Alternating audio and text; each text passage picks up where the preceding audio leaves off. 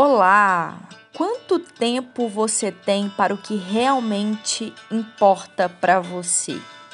É com essa pergunta que eu começo o episódio de hoje. Comunicação inteligente para inspirar. Já parou para pensar? A gente acelera as conversas, a escuta anda agitada, a pressa corre da gente. Estamos sem dia e sem hora, mesmo quando temos todo o tempo do mundo com hora marcada. A gente não faz planos e quando faz é para cancelar. Reclamamos que não podemos nos encontrar, mas ainda hoje, os memes que ilustram o encontro desmarcado em comum acordo e intenção faz rir e gera grande conexão. Adiamos a vida, os encontros, os amores, a alegria, para depois reclamar que a vida é um sopro.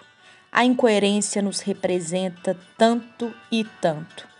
Temos pressa para fazer e realizar. E quando o realizamos, já estamos em outro lugar.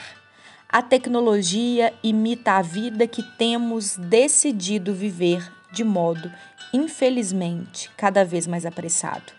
Não estamos presentes no agora. Já fomos tarde ou chegamos antes, mas na fração do tempo que lemos a vida, que é exatamente a única que temos, estamos perdidos a nos deixar levar. Pelo quê? Pelo tempo que nos tem, porque nós mesmos sempre achamos que não o temos e o perdemos, levando assim a vida que o tempo, que as nossas escolhas levou de nós. Corremos atrás do tempo e nas costas dele andamos sempre atrasados, porque perde-se muito tempo quando ficamos olhando as horas. A vida não é um sopro, é suspiro, inspira, aspira e ação. É a sístole e a diástole que em valsa nos convida a estar conscientes do presente, que é no compasso do agora dançar a valsa da vida.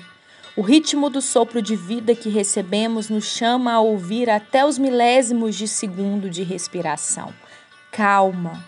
Tudo que temos pode nos ser roubado quando acelerado. Talvez por isso sentimos que temos tão pouco, também quando na verdade o cedemos. Ah, que Deus nos ajude, que Ele nos ajude.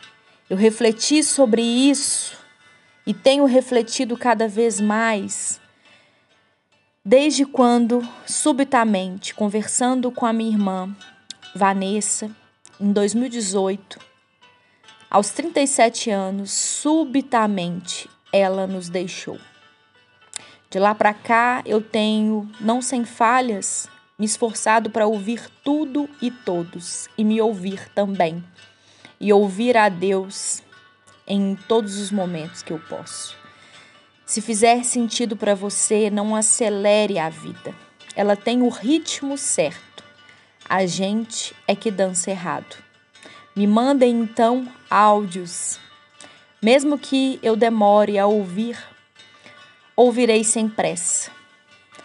Afinal, é no ritmo certo da vida que me move que eu quero dançar. Aproveitemos essa valsa. Até o nosso próximo encontro, se Deus quiser.